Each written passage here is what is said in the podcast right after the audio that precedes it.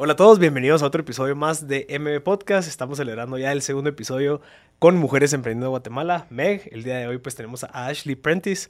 Ashley es la fundadora de Gento Coffee que nos acompaña el día de hoy. Ashley, qué alegre, ya era hora. sí, gracias por tenerme. Qué alegre y aquí pues pueden ver aquí los cafés, ella nos, nos trajo aquí unos cafés para probar. Eh, te felicito la verdad por lo que estás haciendo, increíble. La, la, visión y los valores de lo que está creado Gento pues obviamente tiene un impacto súper increíble y se, solo con investigar un poquito de lo que hace Gento, me di cuenta del problema que existe, en, ya sea en Guatemala o en los países en donde se cultiva el café.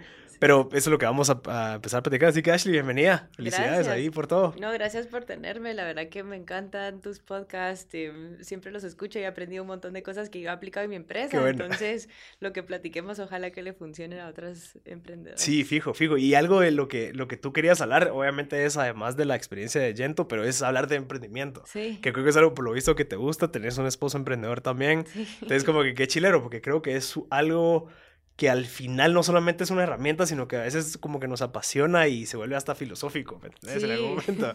Así que qué bueno. Sí, ¿no? Y la verdad es que, pues, o sea, lo que hablábamos un poquito antes, pero se vuelve como tu bebé, pero uno crece de tantas formas emprendiendo, porque te tocan usar un montón de sombreros, em, que realmente, pues, como persona, de manera personal, pero también de manera profesional, creo que uno logra abarcar y lo que yo he crecido desde que empecé el emprendimiento es increíble. Sí, y sabes que creo que es algo que tal vez nos pasa a los dos, que creamos algo de algo que nos apasiona. ¿Me entiendes? Hay, ah, sí, estoy seguro que hay gente que lo hace tal vez por el negocio, pero esto es como algo de tu ser, ¿me entendés? O sea, tú sos la tercera generación de café, entonces venías empapándote de eso, entonces te diste cuenta de esto, lo resolviste, y como que viene de adentro, ¿me entendés? No fue como que, ah, eh, hay un problema ahí, lo voy a resolver para hacer plata, sino que de cierta manera la tenacidad que causa la pasión, pues es, es lo que al final hace que todo esto funcione, pues. Sí, exacto. Y la verdad que nunca me hubiera imaginado que yo iba a parar en café, pues. O sea, sí, venía de familia productora, pero no era como que yo estudié administración y todo, pero eh, realmente todo comenzó en una de mis clases de business, que eh, teníamos que hacer un business plan. Y yo dije, bueno, ¿de qué lo hago? Y yo dije, bueno, mi familia tiene esta finca de café, lo voy a, voy a hacer un business plan de importar café. Y ahí empezó. Yo ni sabía nada de café, creo que casi ni tomaba café. Eh, y ahí empezó como que esa semillita de empezar a investigar, de empezar a hacer, armar un plan, ver qué hacer y, y luego mi trabajo, em, eh, después de la universidad, empecé a trabajar en café. O sea, ya con empresas eh, multinacionales em, en diferentes partes, en Seattle, estuve en Los Ángeles, em, donde pude aprender mucho de la industria del café y realmente, pues, conocer cómo funciona, realmente, pues, todo esto que hablábamos de, de, cómo funcionan las cadenas de valor de café y realmente ahí descubrir, bueno, creo que hay un problema. Y me gustaría como hacer algo para, para resolverlo, ¿verdad? Y creo que ya tenía esa semillita de que quería emprender en algún punto.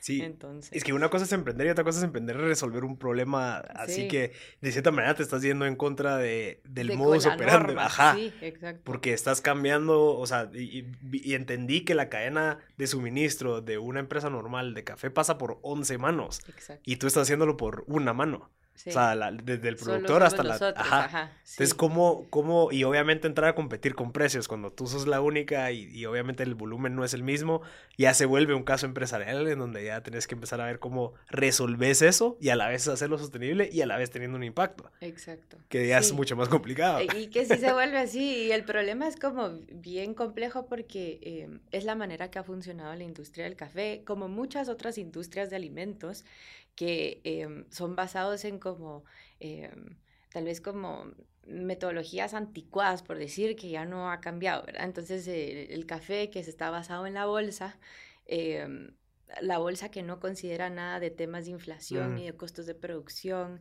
Em, realmente tú así así simplemente así ha sido y tenés ya un montón de traders que no tienen nada que ver con el producto físico que solo están trading ahí papeles y ganando y pues moviendo dinero y eso es lo que maneja el precio del café. Y del otro lado tenés al productor que físicamente tiene su café y de repente es así como em, bueno, o sea, si el precio está así, lo, te, toca venderlo, pues, porque si no, se va a echar a perder la, la, cosecha. Y no es como que el café es de un día para otro tampoco. Tú sembraste café y es una inversión a largo plazo. O sea, tu café empieza a dar a los 3 a 5 años que tú lo sembras. Ok. Entonces, y muchos, especialmente en Guatemala, que tenemos un, más del un 97% de los productores de Guatemala son pequeños productores. Em, esto lo dice Ana Café, que es la Asociación Nacional de Cafés, em, realmente tú ves cómo ellos ya dependen para su subsistencia de la venta de café. Y entonces tenés tú tus parcelas de café que, o sea, puede ser que vengan de generaciones o que tú invertiste tres a cinco años y tenés tu cosecha y el café está, el precio está bajo, te toca venderlo así y perdiste y bueno, tocó porque alguien o porque, algo pasó en, en, Vietnam también o en Asia. Y están también tan desconectados del mercado que em, no, no, sí hay compradores de cafés especiales, de cafés calidad, de calidad, que sí están dispuestos a pagar mejores precios, pero ellos a veces no saben su, su calidad. Claro no, no están como empoderados. Ellos, los traders. No, ellos, los productores. Los productores, ok. Entonces ellos a veces no conocen ni la misma calidad que tienen porque venía el coyote a comprarles. Claro. Em, y solo se lo llevan así y aquí es lo que te pago. Em, entonces, realmente es poder ayudar a los productores a estar empoderados con información de sus calidades de café, de cómo mejorar procesos pero también conectarlos al mercado, que sería el consumidor final, que es el que está dispuesto a pagar por esa historia del productor, em, que por calidad de café y no perder ese valor agregado en las miles y miles de manos que usualmente pasa el café. Claro. Y realmente, bueno, nosotros como países productores, y así pasa en todo el mundo, ¿verdad? Cualquier país productor, Guatemala, Brasil, siempre bueno, Brasil tal vez no, porque ellos sí tienen un consumo interno muy fuerte, pero estamos acostumbrados de sacar, de exportar una materia prima, sacamos todo lo de buena calidad y nos quedamos con la peor calidad para consumo interno. Eso ha ido cambiando ahora porque ya vemos cafeterías de cafés especiales aquí, pero la idea con Gento es por qué no agregar el valor aquí en Guatemala, crear los empleos, empleos aquí en Guatemala y acortar esa cadena de valor. Entonces estamos vendiendo un producto con valor agregado, no una materia prima, em, en donde nos van a pagar más, o sea, donde el consumidor ya nos paga a nosotros y nosotros así poderle pagar mejor a los productores de café. Claro. Sí, porque, y al, o sea, tal vez corregime, pero sería como C2B en este caso, eh, que es el productor, bueno, no, no, sí, el productor a un negocio, que sería el comprador del café, digamos, que son estos traders. Sí, y ellos se lo venden después a una distribuidora y la distribuidora se lo vende al público. Sí, ahí pasa, bueno, y en ese caso pasa un montón más, porque a veces dependiendo de dónde está el productor, o sea, pues un productor en una montaña de Huehuetenango que se lo vendió a un coyote, que lo pasó a no sé quién, que lo pasó a, un, a una exportadora, que lo acopió, que lo mezcló, y, y luego pasa a cabal a una importadora y varios distribuidores, traders, hasta que llega al final y tú ni sabes de dónde viene. Nuestra idea es, no, contemos la historia de ese productor. Ese productor tiene una familia, tiene una vida. Em, especialmente muchos de los que están en nuestra red se han esmerado en producir cafés de excelente calidad que antes nunca se los recompensaban y nosotros les mm. estamos enseñando, no, este café vale tanto y nosotros podemos pagar tanto. Claro. Y eh, y también tenemos, bueno, esto es como para lado, pero hacemos workshops con productores también como en temas de negocios y skill building para apoyarlos en, en, ese tema también porque obviamente producen em, más café. Pero el punto es empoderar a los productores y pagarles un precio mucho más allá que un precio justo, porque ese es otro tema, ¿verdad? Muchas veces a veces escuchamos fair trade, pero em, nosotros queremos ir más allá y con este modelo sí lo logramos hacer. Sí, porque parte de tus ganancias también se reinvierte. Sí. O, sea, no solamente el 10%, sino que también existen otras cosas que hacen de que ese valor sea mucho más percibido, digamos, como el desarrollo de habilidades, el desarrollo de ventas y todo esto. Sí, e, entonces eso lo hacemos más como los cursos y, y enseñar a los productores de calidad. Muchas veces los productores ni toman su, propio, café, No te creo. Sí, no lo toman. Pero sí toman. No, lo quieren vender y ellos se toman Nescafé. No te creo. Sí, ¿Y por qué? Eso pasa, no sé, porque, quieren vender todo y es más barato. Sí. Ok. Pero imagínate, y muchas veces ellos por eso no saben la calidad de café que tienen. Entonces, eh, nosotros, pues también en el laboratorio de catación, eh, muchos de los productores nos mandan sus muestras y los catamos, les damos como el punteo como certificado, pues porque es como, eh, yo estoy certificada que se llama Q-Grader, entonces puedes catar cafés y dar certificados y que ellos conozcan la calidad de sus cafés y tal vez nosotros compramos estos, pero si me mandaron más muestras, ellos pueden usarlo para ofrecer en otros lados. Claro. Em, en algunos casos, con los productores, para nosotros lo importante es mantener relaciones a largo plazo, no estar comprando aquí y allá. Em, entonces, digamos, ya llevan a veces hasta cuatro años con nosotros, ya vamos conociendo sus cafés, los hemos conectado con nuevos compradores aparte de nosotros para que ellos puedan siempre seguir vendiendo mejor su café. Qué interesante. ¿Y ellos actualmente cómo hacen su, su unit economics? Digamos, ellos cómo saben cuánto vale esa libra, cuánto vale ese costal, si lo que ellos hacen es venderlo al que venga a comprarle, literalmente, mira, te lo compra 50. O sea, ellos tienen sus costos, ellos saben más o menos como que el precio del mercado, cómo funciona eso. Pues sí, o sea, al final todo se mueve con el precio del mercado. O sea, eh, realmente lo que te van a ir a ofrecer allá afuera, al menos que sean compradores como tal vez de cafés especiales o empresas que tengan modelos diferentes que digan, yo estoy fuera de la bolsa, yo no miro la bolsa. Como Gento. Como Gento. Em, realmente ellos están sujetos a la bolsa. Entonces, pero eso se va corriendo a las bolas ahí, si son parte de una cooperativa o en ah, la región, van a cambiar los precios por también el valor de la región. Por ejemplo, un café de Antigua usualmente es valorado más alto que otras regiones. Em, entonces, em, realmente un productor se vuelve un price taker, que no es lo ideal. O sea, pero esas de las cosas que también enseñamos es cómo empoderarte con tu calidad y cómo usar eso para negociar mejor.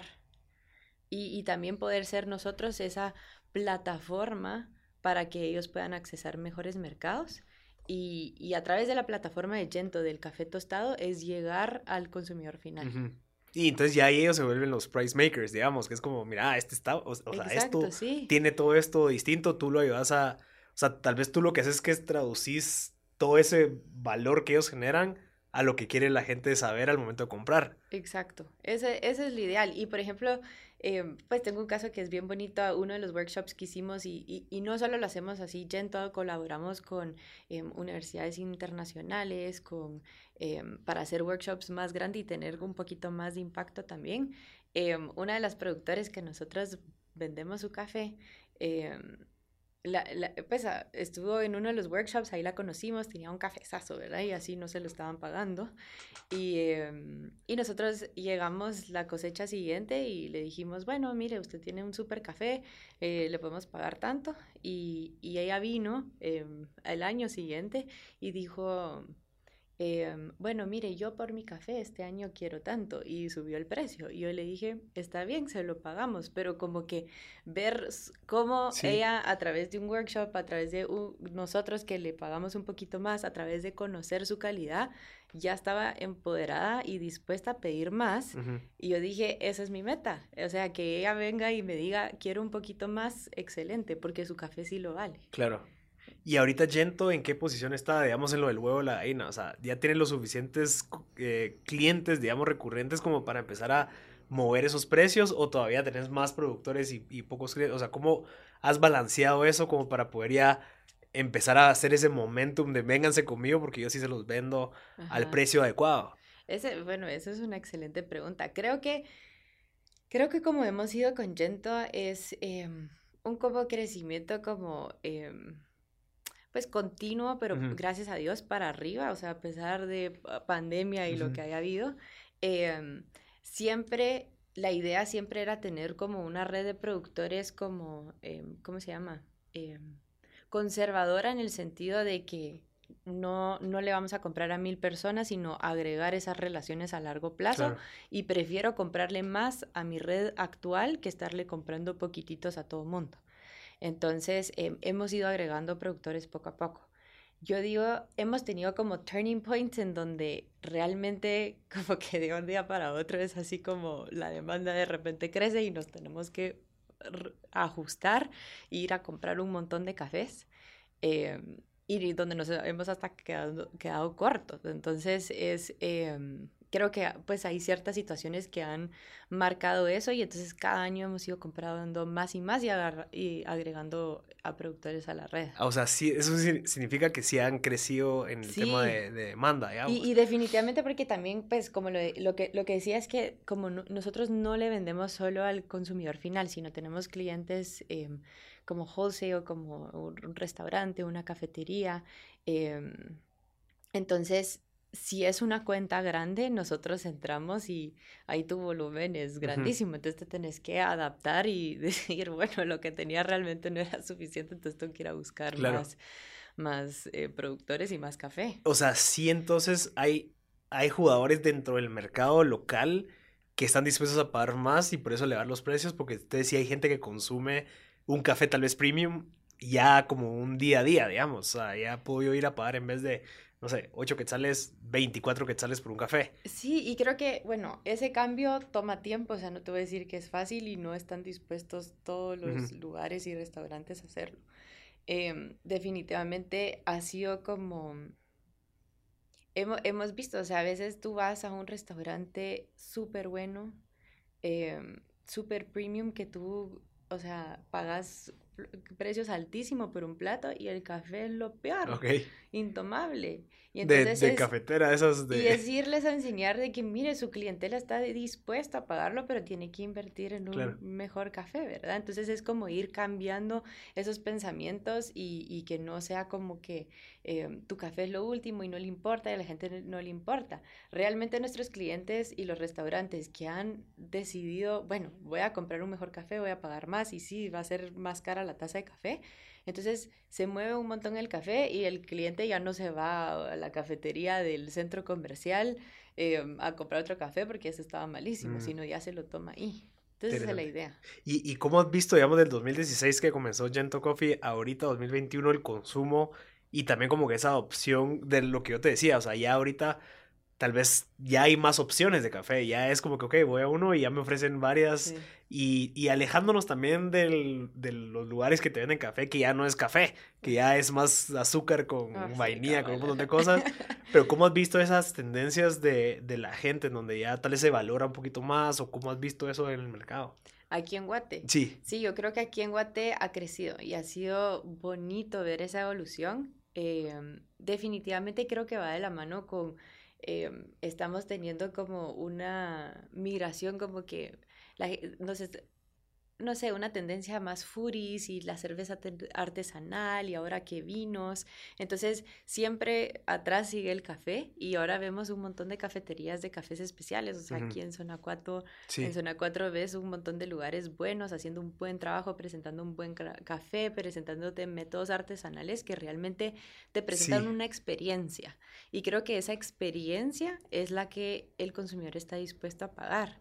Entonces, eh, nosotros no somos una cafetería, creo que eso sí ha crecido mucho en Guatemala, tener esos coffee shops de cafés especiales y me alegro mucho porque nosotros internamente tenemos que quedarnos con nuestro buen café. Claro. Em, pero es cómo presentar esa experiencia en tu casa, cómo presentar esa experiencia que tú te la puedas llevar y la compras y te compras esta bolsa y, y, sabes que vas a recibir un producto de buena calidad, vas a recibir recetas de probarlas tú en tu casa y aparte pues tenemos esta misión donde, o sea, puedes tener un impacto positivo en las familias donde nosotros, eh, en las familias productoras de café, porque estás comprando Gento.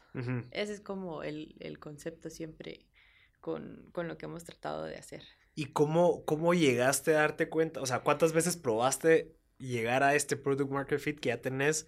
decir, bueno, ¿qué pasa si es mejor por suscripción en vez de vendértelo uno por uno? Porque creo que ese modelo también es súper interesante y estoy seguro que es más atractivo, pero asumo que también tiene una infraestructura detrás bien robusta de, bueno, tengo que mantener esto, estos clientes, cada uno, cada cuánto, en dónde, el shipping y todo esto, porque entiendo que así es tu modelo de negocio en Estados Unidos y Canadá, sí. ¿verdad? De suscripción. ¿Cómo, y aquí en. ¿Y cómo llegaste a, esa, a, ese, a ese producto? y no te fuiste por lo tradicional de que te vendo uno, uno por uno. Ajá. Sí, pues bueno, esa es buena pregunta, pero la, la verdad es que yo, Gento, como, Gento me lo estaba como planeando por varios años antes de tirarme al agua. Ok. Entonces, eh, y porque fue uno de esos pasos de que tenía como que esta carrera en café que iba creciendo y como que tenía eh, como que este deseo de emprender y escribía todas las ideas, hice business plans y todo. Y em, realmente em, pero, pero tenés una carrera y un salario de este lado y de este lado era así como empezar de cero. Ajá, incertidumbre. ajá, entonces eh, inclusive un momento que hice ambos, ¿verdad? Ok. Entonces fue, em, creo que durante todo ese tiempo, em, realmente yo llegué estudiando otras empresas, estudiando em, empresas, digamos, ya en Estados Unidos, que ahí iba a ser pues mi, mi competencia, ¿verdad? lo que vi es que sí, tú puedes vender de bolsa en bolsa, pero si yo logro vender una suscripción, va a ser el mismo esfuerzo de venderte una bolsa que de vender una suscripción por varios meses o por un año.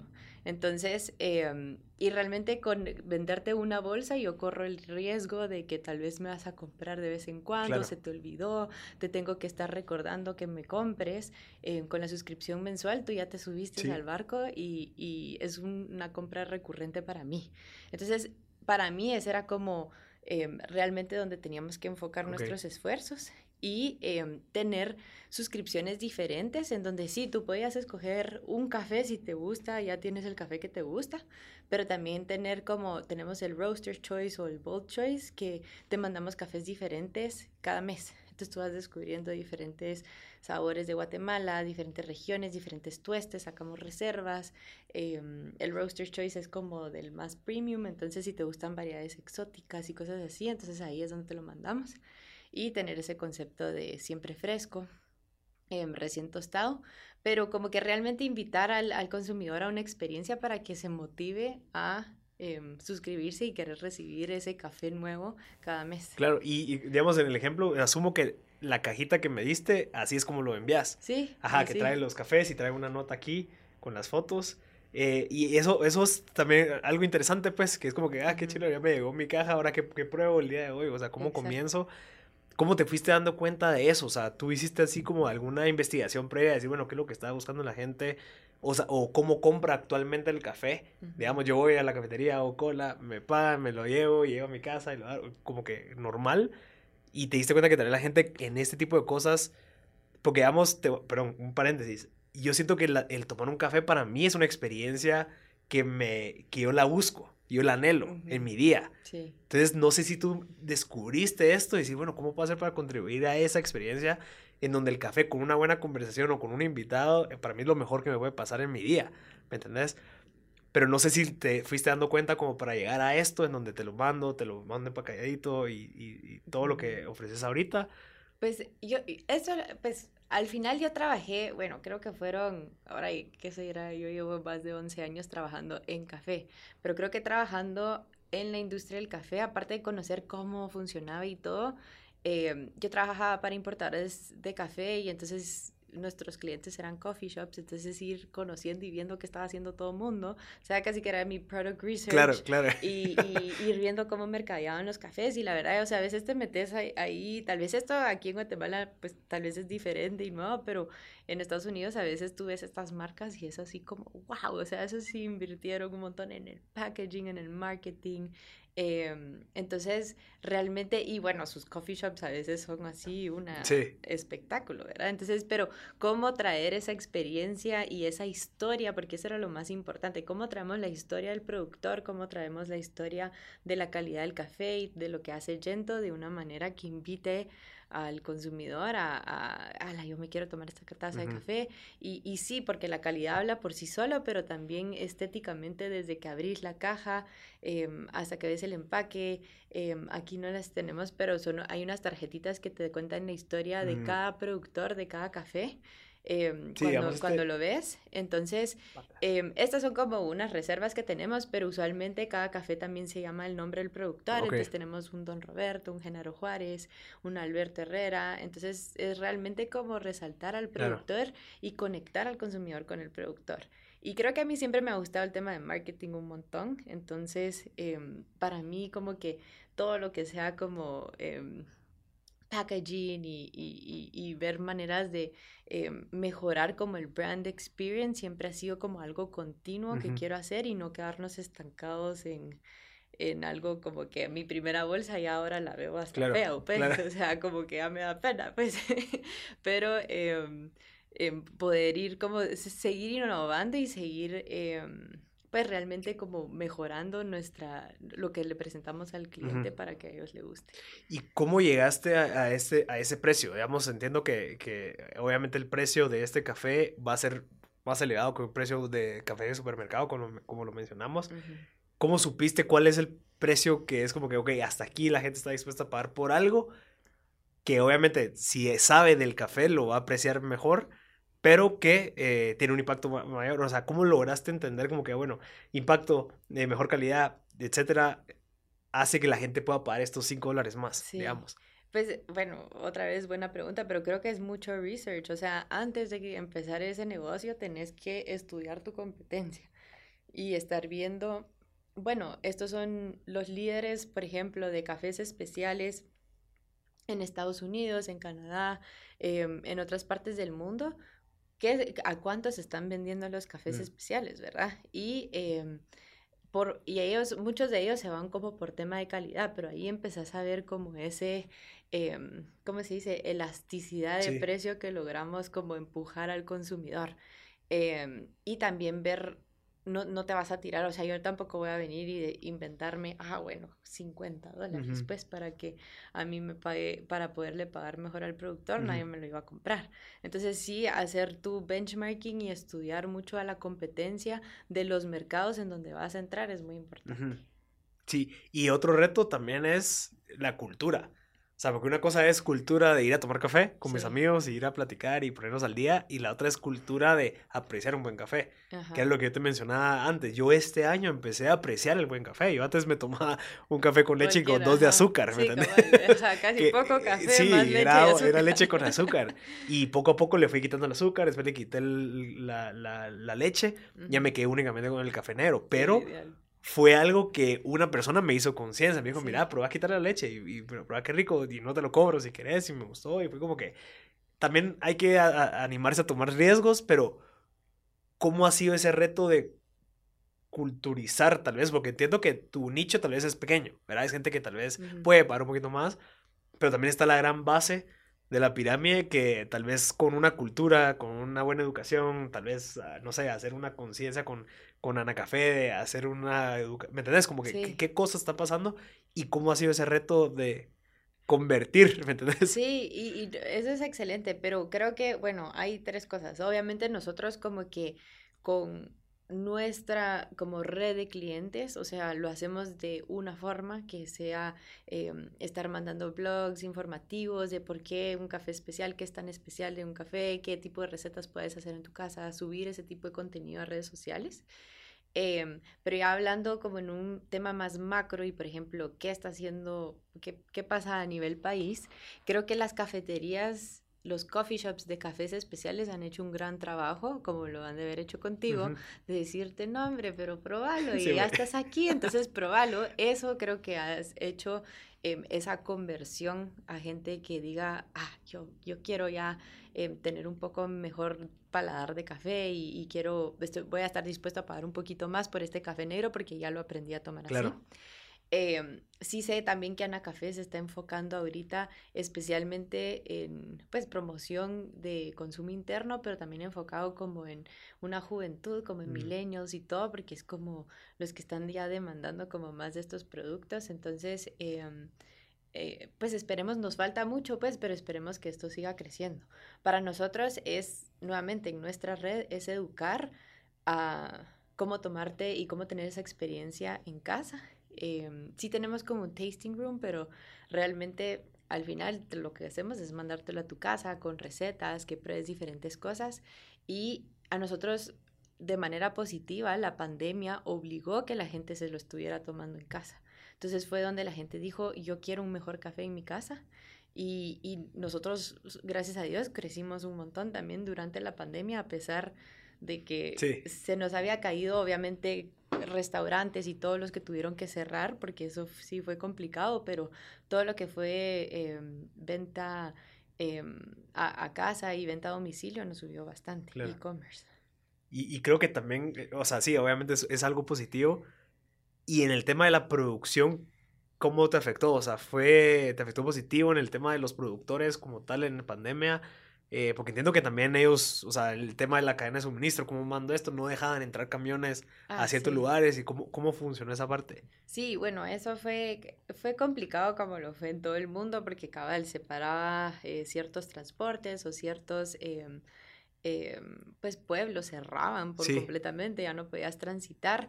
Em, creo que lo que pasó en la cadena de café fue un, como muchos atrasos, o sea, eso pasó en muchos atrasos de entrega.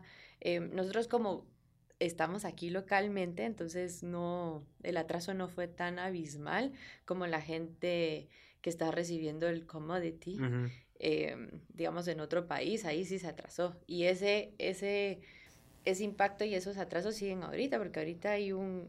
Em, escasez de contenedores y está carísimo mover todo. O sea, este año aún más hubo más efecto de, de cafés llegando tarde, de em, problemas de logística y, y, vamos a ver cómo pasa este año que sigue. Pero eso es bueno para, para Gento, digamos. En nuestro caso sí, porque nosotros no, como estamos aquí localmente haciendo ese valor agregado y luego yo ya lo mando como producto terminado. Em, realmente yo no he tenido problemas pues, grandes de logística pero em, creo que la industria en sí sí ha tenido. Sí, y por eso dijiste commodity, porque ya esta gente lo ve como commodity. Y es esto, vale esto y, eso. Y eso es, claro, sí. ¿Me puedes explicar ahorita, o sea, lo, lo, lo, lo, hablaste, tal vez así como a grandes rasgos, el proceso detrás de una taza de café, digamos, en, en no sé, pongamos un ejemplo en Francia, no sé, que es que lo compran aquí y pasa por las manos del que lo vendió y todo esto como para que entendamos como el el por qué es que Gento viene aquí a agregar valor. Sí, em, bueno, realmente que, es algo que no pensamos cuando nos tomamos nuestro café, es por cuántas manos pasó ese café. Entonces tenemos el productor que posiblemente lo cortó él, su familia, em, lo cortan a mano y luego ellos pues tal vez se lo van a vender a un coyote que es alguien que con su picopito que llega, eh, eso es en fruto. En fruto, ok. Que, que, se llama como uva, cereza, maduro. Em, puede llegar un picopito a comprarse eso. Hay muchos productores aquí en Guatemala ya tienen como que ellos lo procesan en un su, se llama beneficio, eh, de manera artesanal, entonces lo procesan ellos ahí en su patio, en su Que ya lo tuestan, digamos. No, ahí es como pasarlo de, del fruto a como se llama café pergamino. Ya que es... el em, amarillo. Dos, ajá, tiene una cascarita todavía. Todavía ahí falta un proceso más para tostarlo. Ok. Pero ya en, en, en pergamino se llama. Em, pero si, si lo vendieron igual, puede ser en, en, maduro o en pergamino a un coyote, ese coyote se lo va a pasar a alguien más, que va a pasar tal vez a un em, beneficio que lo va a procesar o una exportadora. Esa exportadora se lo va a pasar a una importadora, de luego va a pasar tal vez por diferentes traders o distribuidores y luego em, puede pasar hasta el final a un, al coffee shop final o al comprador final que realmente lo va a utilizar. Ese, inclusive ese coffee shop tal vez se lo va a vender a otros distribuidores o otras tiendas que se lo va a hacer llegar al, al consumidor final. Para nosotros era acortemos esa cadena de valor súper larga de café, en donde el problema ahí es que uno, te estás basando en precios de la bolsa que son bajos y son volátiles. Y dos, que toda la ganancia se está quedando en la cadena. Y el productor es el que está recibiendo casi nada. Sí, 200 billones de dólares, dijiste que era anual. La industria es de 200 billones de dólares y solo 10% se queda en los países productores. Entonces, para nosotros era y eso sí es como romper un paradigma, como que queremos revolucionar como este trading model ha sido por años y años y años y poder acortar esa cadena de valor y pagarle más a los productores y dejar más de ese valor agregado aquí en Guatemala y emplear más manos aquí en nuestro país.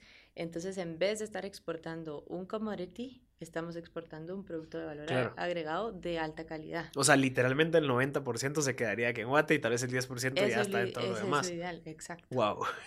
Entonces, Y, y pues no te estoy diciendo porque igual nosotros también exportamos café sin tostar, o sea, porque tenemos clientes que, quieren eso? que lo compran y ellos son el, el tostador y ellos son un paso más tal vez. Y al final eso también nos permite comprar más café y generar más volumen. Pero para nosotros el modelo realmente revolucionario es poder vender nuestras bolsas de café ya tostado y a través de eso pagarle más al productor. Interesante. ¿Y, cómo, cómo, has visto el cambio, digamos, en, la, en, digamos, pongámosle, eh, don Roberto, digamos, que, que, le compras eh, tú el café a él, ¿cómo has visto ese cambio y cómo lo han visto los demás en la comunidad, en donde, bueno, este está ganando más, eh, no, sé, no sé qué ha pasado en esos, cómo han sido esos cambios de narrativas, digamos, de estas personas que tienen el caso de éxito trabajando contigo. Sí, pues la verdad que es bonito porque a través de todo esto nos hemos, o sea, cada, cada por decirte, productor o grupo tiene una historia bonita, interesante y em, lo bonito y donde nosotros sabemos que hay un impacto es porque ellos nos llaman o, nos están esperando para que le compremos la siguiente cosecha.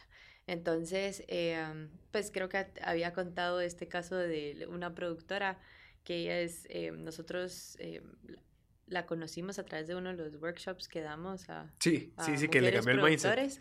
Sí, y pues le enseñamos que ella tenía una excelente calidad de café, de que su café valía tanto, que nosotros estábamos dispuestos a comprar tanto.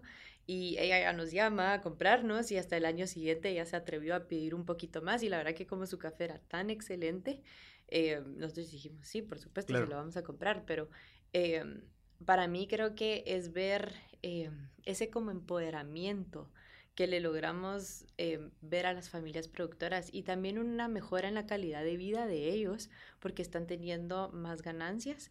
Entonces, realmente ya resulta en cosas eh, y que esto nos falta mucho hacer porque obviamente no nos damos abasto en muchas cosas, pero eh, cómo medir ese impacto, porque uno de los proyectos que me encantaría hacer es llegar a esas familias y y ese incremento en ganancias realmente ver dónde se está yendo, ¿verdad? Entonces están mejorando la educación de sus hijos, están em, cuidando más el ambiente porque pudieron invertir en mejores cosas en su finca. Em, también están mejor nutrición para sus hijos. Entonces, ¿cómo esas familias? Pero realmente medirlo, porque obviamente una conversación es muy diferente a, realmente como irlo midiendo. Entonces, ese es como de los, de los em, reportes que me encantaría sacar, como un impact report, en donde esto es lo que hemos pues hecho en conjunto, ¿verdad? Con las comunidades de café y a dónde hemos llegado. Cabal con los compradores, ¿verdad? Que mira, esa bolsa de café que compraste durante los, los 12 meses del año pasado tuvieron este incremento de mejora de vida en la gente.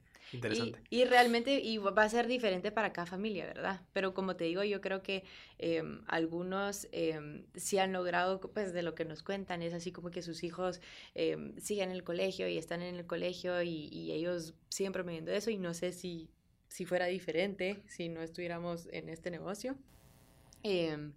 y tenemos historias diferentes como lo de por ejemplo, esta productora que yo te contaba, pero ahí vemos más un empoderamiento como más empresarial, en donde ella ha invertido más en infraestructura, en calidad y cada vez va subiendo más de calidad y entonces ella está dispuesta a pedir más precio. Y, qué interesante. Y como, digamos, ahorita vemos en el 2021 a Gento, ahorita pues con estas bolsas, pero en 2016, ¿cómo comenzaste? O sea, ¿cuál fue tu primer approach? Eh, ¿Cómo dijiste, ok, voy a empezar a hablarle a don Roberto para ver si logro vender esto en los estados? O sea, porque la cadena de suministro que tú tenés tampoco es fácil. O sea, es una, tenés que tener una infraestructura, digamos una RP. Tenés que tener tu, tu contacto en shipping para mandarle los cafés. Tenés que tener a la gente que se lo distribuye allá. O sea, como que sí existe toda esa parte en donde no solamente voy a probar con uno, pues tal vez tengo que tener ya sí, ya tenía una oferta. Entonces, ¿cómo, ¿cómo fue esa, contanos esa evolución desde que comenzaste a eso que tenemos acá? Comencé, que fue, bueno, yo comencé y todavía estaba trabajando tiempo completo. ¿Que es, ¿Que es, algo recomendable o cómo lo ves? Pues yo veo que sí, porque yo sí ahorré muchísimo que lo invertí en mi empresa. Entonces no fue como que empezar con nada, sino todos esos ahorros fueron cosas que yo metí en Gento. Eh, sí hubo un punto donde era como, bueno, o te tiras al agua o esto ya no va a funcionar porque ya realmente no estaba caminando como debería. Eh, porque me estaba robando tanto tiempo en mi trabajo. Pero entonces ahí fue cuando di ese paso. Eh, Pero realmente, y empecé también en el garage de mis papás. Ok. O sea, literal. literal, garage de mis papás. Y, em, y bueno, la, creo que en tema de a quién comprarle, yo ya tenía a través de mis trabajos y, y sí, em, pues yo estuve en proyectos de cadenas de valor rurales, trabajamos con pequeños productores, em, ya conocía como productores que decía, estos son los que quiero meter a mi red, ya tienen buena calidad, creo que podemos empezar a hacer un impacto. Entonces yo asumo el riesgo comprándoles el café. O sea, de entrada, no es así como que ellos lo tienen y yo voy tratando de venderlo y mire, ya necesito más y no. O sea, yo compré mi stock y entonces ahí empezar. Y usualmente así igual lo hacemos durante, pues ahora, o sea, nosotros es la cosecha de café y yo les llamo y quiero apartar lo que, lo que necesito y yo asumo ese riesgo. Mm. Entonces no es como que ellos se quedan así como esa consignación, a ver si me lo puede vender, sino Yento asumió el riesgo y nosotros compramos el café y vamos proyectando, o sea, gracias a Dios nuevamente ha sido incrementando, cada vez estamos comprando más y más. Em, pero si ese café no se vendió, es, claro. es yo, pues. O sea, tú ya lo vendías antes. O sea, tú ya, ya tenías, digamos, como que la oferta en los estados, como para que hubiese gente que lo comprara, o tú lo, lo comprabas, lo tenías en tu garage y lo empezabas a vender. Ajá, o sea, es como, em, sí, como tener el stock y estarlo vendiendo. Ya. Eso es. Ok. Porque si no era como que me lo iban a pedir y no tengo, no tengo café, olvídate, si no no hubiera sido hubiera sido bien ineficiente, pero no, yo ya tenía el stock y ir creando esa esa demanda em, y que, que, que realmente pues como viví también un tiempo en Estados Unidos, empecé con Friends and Family, ¿verdad? Entonces, promocionando con amigos y esto es lo que estoy tratando de hacer y esta es la historia de la empresa. Entonces, invitándonos, invitándolos, perdón, y, y ellos fueron como que los primeros que decían, va, vamos a probar el café y entonces ir creciendo la red a través de esa manera. Ya. O sea, sí tenías como que el, el, acceso al consumidor, digamos, porque tal vez los conocías y decías, bueno, este, tal vez este mercado sí me puede comprar esto a este precio. Y estoy seguro que existen muchos como ellos, como para que ellos me recomienden boca a boca. Sí. ¿Y hiciste alguna vez algún programa como de fidelización? Como, mira, recomendame a alguien y te doy una bolsa. ¿O no te, no te metiste no, pero hubiera sido excelente, la verdad. O sea, todavía lo pienso a veces de cómo, pero que tendríamos que automatizar el proceso casi que en línea. De referral codes y todo eso, sí. Y construirlo, pues, pero eh, honestamente sería excelente y como que sí, sí te expandís de una manera mucho más rápido. ¿Y cómo hiciste entonces para llegarle a tanta gente, digamos, ahorita como para ya mantener ese balance de oferta y demanda?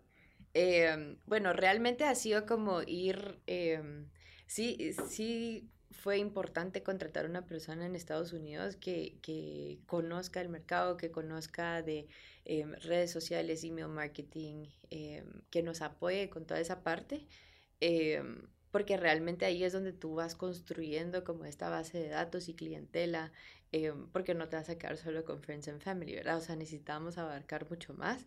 Sí ha habido parte que, que es como de manera orgánica, Em, que va creciendo, pero también cómo ir atrayendo más gente a través de publicidad, em, redes sociales, em, alianzas también que hemos hecho, porque tenemos alianzas bonitas con, por ejemplo, la Universidad de Emory, que hacemos las, los workshops aquí, entonces ellos enseñan en las clases sobre Gento Coffee como que un, un social business, como que un caso, ¿verdad?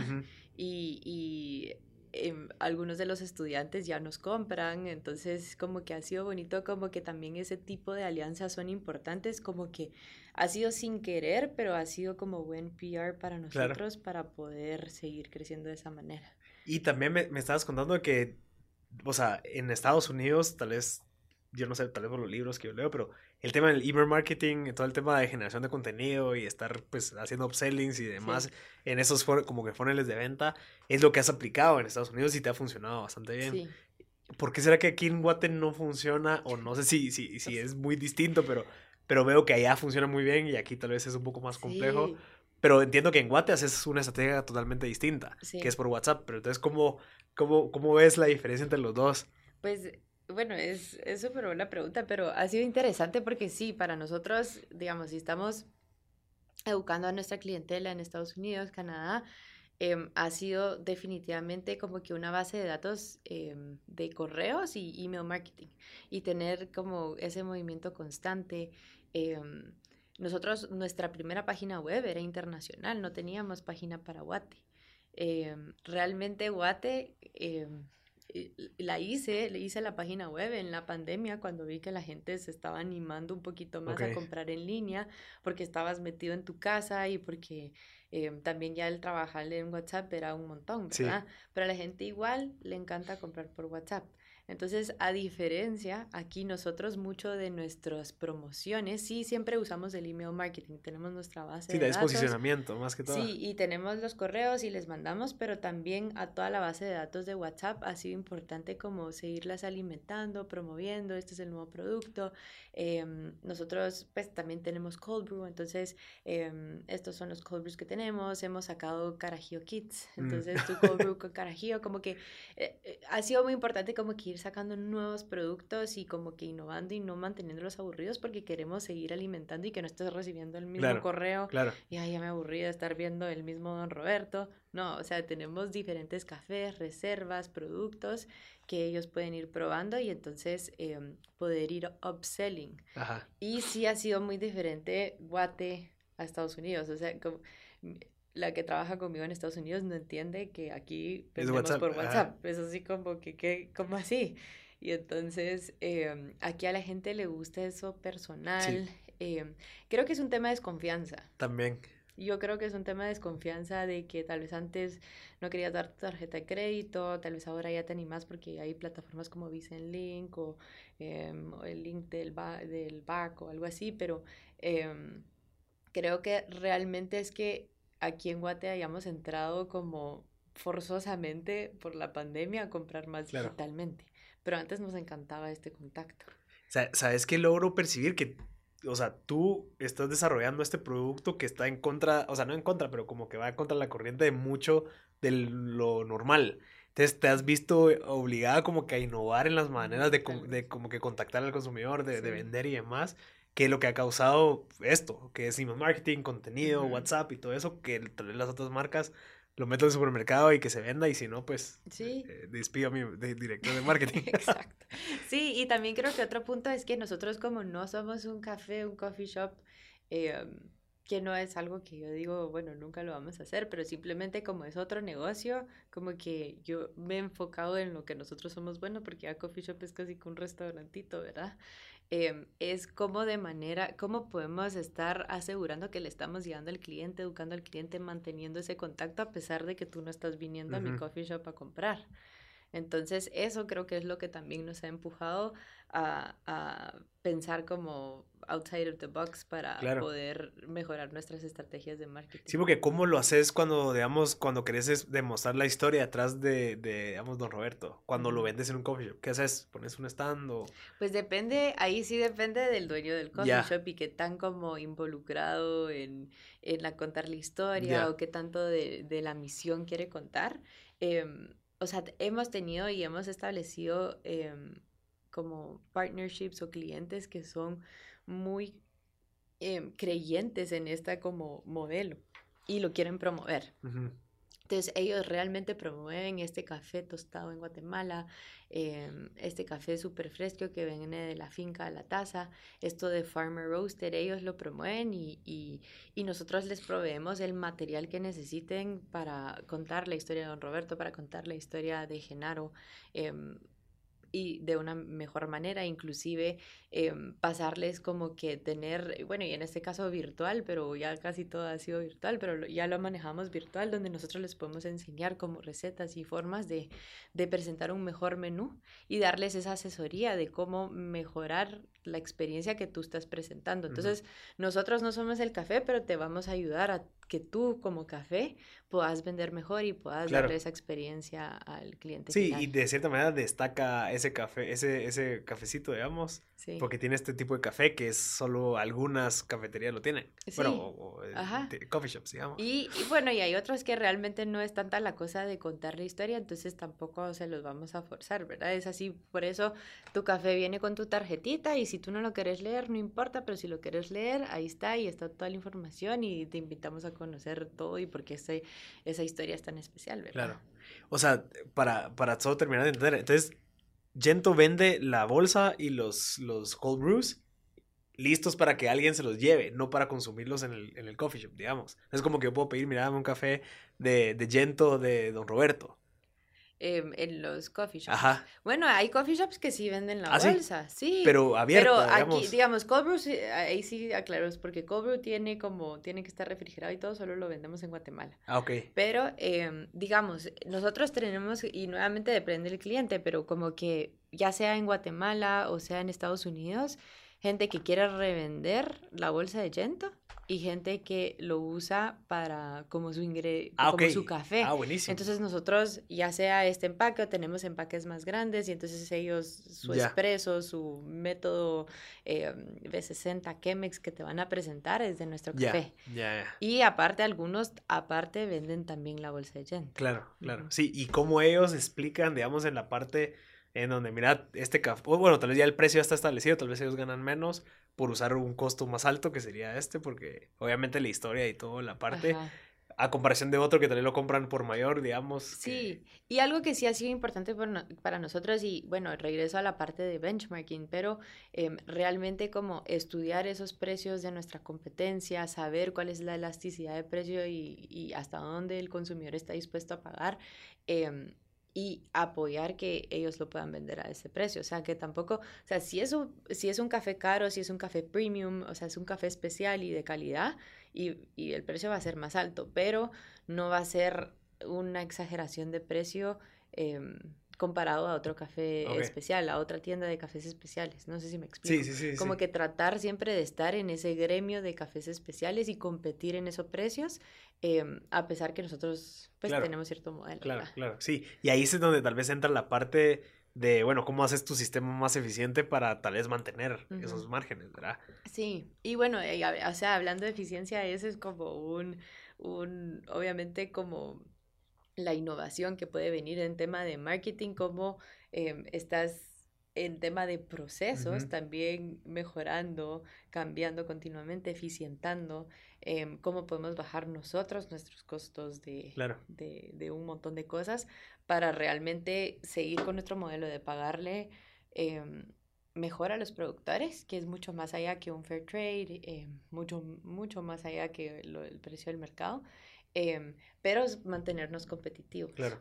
Y también ofrecer diferentes escalas de precios, porque tampoco voy a poder ofrecer, digamos, si lo queremos ver como un triángulo, o sea, tenemos los cafés súper caros, tenemos como otro, otra gama que van a ser como cafés medios y también tener cafés que son especiales, pero son como más accesibles para todos los que eh, van a comprar volumen o que no están así como que no quiero pagar eh, los 20 dólares por la bolsa de café. Entonces tenemos em, también cafés em, pues de precio un poquito más accesible, que va a ser más caro que tu café de supermercado, pero tener diferentes niveles para que el cliente tenga opciones. Sí, sí, y ayudas a subsistir entre ellos, pues, y al final siempre se cumplen los valores de Gento, que es respetando esa cadena. Exacto. Que es nuestro ideal. Y digamos, después de que conseguiste los clientes, ¿cuál ha sido tu reto principal de, de escalar o de crecer? Eh, porque entiendo que hasta el año pasado abriste Guate, entonces siempre fue tu mercado Estados Unidos y Canadá.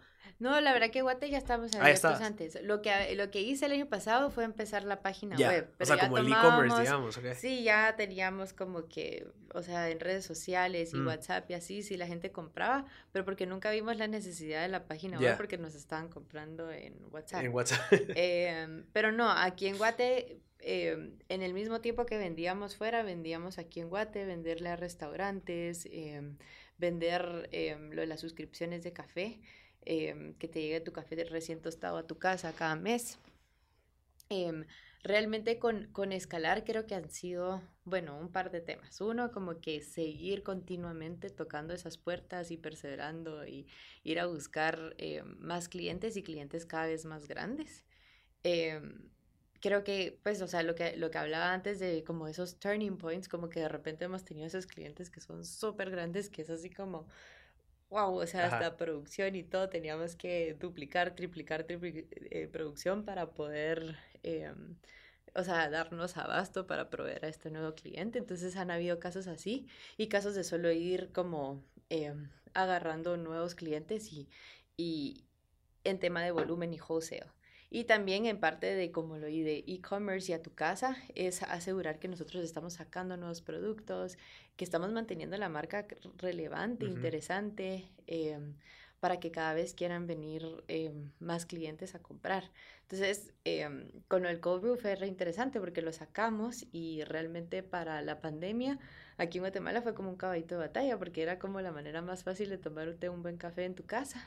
Y Em, la gente que empezó tomando cold brew y porque se empezó a poner de moda, entonces de ahí quiso probar una bolsa de café o quiso una suscripción, entonces como que em, nos hemos como que tal vez te ataste a un producto, pero paraste comprando otros, entonces eso, eso ha sido como muy importante para mantener el crecimiento y mantener como, em, pues sí, crecimiento continuo y seguir con temas de cash flow y todo eso, entonces Y ser relevante, pues. Y ser relevante. Cabal, Entonces creo que innovación y como, y no quedarte estancado como en la misma cosa que, ah, solo mi bolsa de café y, y comprar, o sea, hemos sacado unos filtros de café que ah, em, tú le echas agua y ya está listo para tomar. Em, eso ha sido como mucho, pues si te gusta el camping, o sea, te lo llevas, esos sobrecitos, no, no necesitas nada de maquinaria, solo le echas agua a café y, para hoteles y restaurantes, ah, ajá. Entonces ha funcionado re bien. Em, y nuevamente, pues, o sea, en Estados Unidos no vendemos el cold brew, pero aquí sacamos como kits de carajillos y eran un éxito. Y la gente le, le súper encantaba. Entonces también ir viendo, bueno, con qué otras cosas podemos combinar nuestros cold brews o combinar nuestros productos para vender un poquito más. Sí, lo haces como, como divertido y también como una experiencia, que es lo que yo te decía, o sea, qué rico poder, digamos yo en mi caso, pues yo veo, o sea, yo la verdad es que ni siquiera sé qué café es el que compro y donde tomo mi casa. O sea, la marca sí sé, pero no sé qué tipo de, creo que es un blend. O sea, es una mezcla, o sea, ni siquiera... Un blend. Ajá, que, que mezclan un montón y te lo dan. Pero sí, sí es algo aspiracional el poder decir, quiero hacerle a mi esposa un buen café. Y mira, te dice este de huevo que, que viene de, de, Don Roberto.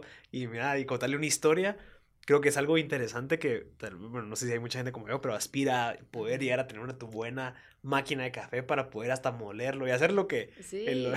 Ajá, jugar de barista en tu casa, sí, cabal. No, y, y, imagínate, no tenés que tener así un equipo súper caro. Ahora hay métodos artesanales que el café sale espectacular y nosotros tratamos de mandar esas recetitas y así como invitarlos a, bueno, probá hacer un Chemex en tu casa o probá hacer este B60, eh, em, probá molerlo en tu casa y como experimentar la frescura que es moler tu café antes de tomártelo. Em, como que ir dando esos pasitos, ¿verdad? Pero em, realmente como que sí, viene como una manera de, los vamos educando, invitando a través de nuestros promocionales, a través de los blogs, a través de los newsletters que mandamos.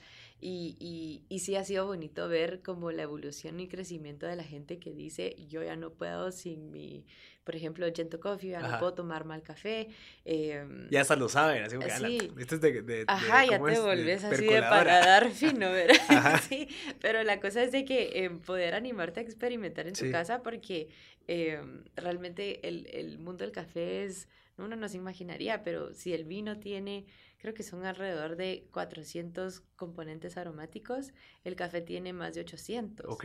Entonces, tú a veces moles el café y oles y vas a sentir un sinfín de olores. Obviamente es de ir entrenando poco a poco, pero eh, si ya te gustan como esas cosas furi, creo que el café es como tu siguiente paso si quieres realmente como que expandir tu mente a aromas, sabores, olores y como experimentar, ¿verdad? Sí, y entendiendo tal vez así como eh, concluyendo lo que, lo que nos compartiste en todo esto es ser conscientes también de que el café es algo que viene de, de un productor que lo sembró y lo cuidó y lo, lo quitó de los árboles con sus propias manos, o sea, como que sí existe un proceso bien artesanal como para valorarlo y decir, no le voy a echar leche, no le voy a echar vainilla, no le voy a echar canela, todo eso que le eche, que le quitan todo lo del café.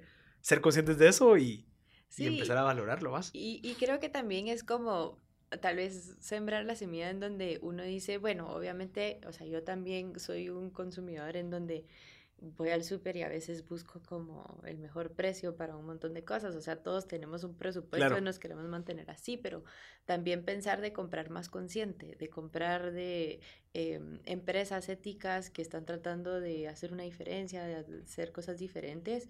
Y pues especialmente en el tema del café, como que Em, si tú te preguntas qué hay detrás de una taza barata, qué hay detrás de ese cheap cup of coffee, como que sí hay un montón, o sea, van a ver, em, o sea, va a haber posiblemente, porque es un sistema realmente un poco roto, anticuado de cómo ha funcionado el trading del café, vamos a ver em, pobreza, vamos a ver efectos ambientales, porque no se, o sea, no, no puedes cuidar el ambiente si no tenés suficientes ingresos para mantener a tu familia. Em, entonces, ¿cómo podemos tal vez apoyar esa taza de café que te está teniendo un impacto positivo?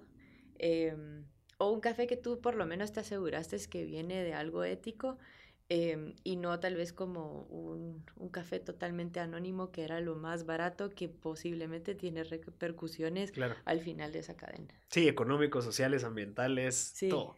Exacto. Interesante. Sí, y creo que no solo pasa en café, pasa en un montón de productos y realmente uno no, no sé si es que no lo queremos pensar porque nos da miedo. O está normalizado. Ajá, y está tan normalizado, pero o sea, pasa en un montón de productos y, y, y, creo que es algo que como consumidores podemos hacer la diferencia y decir no.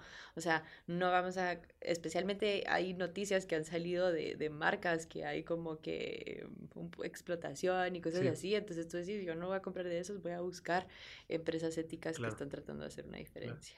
Buenísimo, Ashley. De verdad, felicidades. Ay, gracias. Qué, qué, bonito. Ya ahorita ya ganaste un nuevo cliente ahí con mi esposa. Ahora ya, ya sabemos de que nos va a estar llegando. Eh, te agradezco de verdad por tu tiempo, te agradezco por, por esto que estás haciendo, porque al final esto nos beneficia a nosotros también. O sea, los que estamos afuera de eso, igual nos beneficia a largo plazo. Eh, y yo siempre lo digo, o sea, toda la gente que está haciendo algo interesante con impacto, quienes van a ver beneficiado son mis hijos, ¿me entendés? o sea, todo ese esfuerzo, todos esos cambios que se están trabajando, pues van a beneficiar a mis hijos. Así que gracias y felicidades. ¿Cómo, cómo te pueden contactar, digamos, a ti? Si en dado caso te quieren ofrecer algo, traes a alguien de un coffee shop, restaurante. Eh, sí, pues eh, siempre están nuestras redes sociales, que es eh, Gento Coffee, em, la página web y también pues mi correo personal es ashley.gentocoffee.com. Y pues la verdad que gracias a ti, Marcel, porque para mí es un honor estar aquí. Siempre oigo los podcasts, me encanta. Em, espero que lo que hayamos hablado ayude a otros emprendedores como a mí. Los podcasts que he escuchado me han ayudado. Entonces, la verdad que em, la admiración y felicitación es muy Gracias, gracias, no, qué alegre. Y, y, te juro que estamos buscando cada vez más gente como tú que están haciendo cosas increíbles. Así que si alguien está escuchando, pues postúlense para, para platicar, porque sí, o sea, al final, mientras más gente compre esto, pues obviamente el impacto va a ser mayor y más, pues, más gente vas a poder seguir ayudando. Así que gracias, Ashley. Qué alegre. Y bienvenida aquí cuando querás. Gracias a, Mujeres Emprendiendo Guatemala, Mega. Y por, si no estoy mal, tú ganaste. Fuiste una de las ganadoras. Sí, yo gané. Eh, y bueno, este año ahorita creo que va, va pues ya toca que seleccionemos a las nuevas, pero yo gané hace dos años. Ah, qué nada, felicidades. Entonces, la verdad que ha sido una red súper bonita, nos apoyamos, eh, realmente aprender de otras emprendedoras cómo está haciendo, eh, motivarnos, entonces. O sea, invitar a más gente que se postule o para que se postulen, porque ahorita cabal es esa ventana, esa, eh, se pueden postular si tienen un emprendimiento, si son mujeres emprendedoras, pueden seguir a Meg en redes sociales y ahí están los requisitos. ¿Pero Meg, solo Meg o Meg o Mujeres Sí, Meg, ajá, Meg, Meg Guatemala, Mujeres Emprendiendo Guatemala. Sí. Búsquenlos para que se postulen, pero solo mujeres, obviamente. Solo mujeres, en este caso sí, solo mujeres, pero los hombres los invitamos a participar en el podcast. no, gracias Ashley y gracias a toda la gente que se quedó hasta el final. Ya saben que si en dado caso, pues este episodio les ayudó bastante, no duden en compartirlo. Ashley nos compartió bastantes cosas interesantes de qué aplicar en el e-commerce, en el marketing, toda esta parte del impacto. Así que gracias, yo soy Marcelo Arascut y nos vemos en la próxima.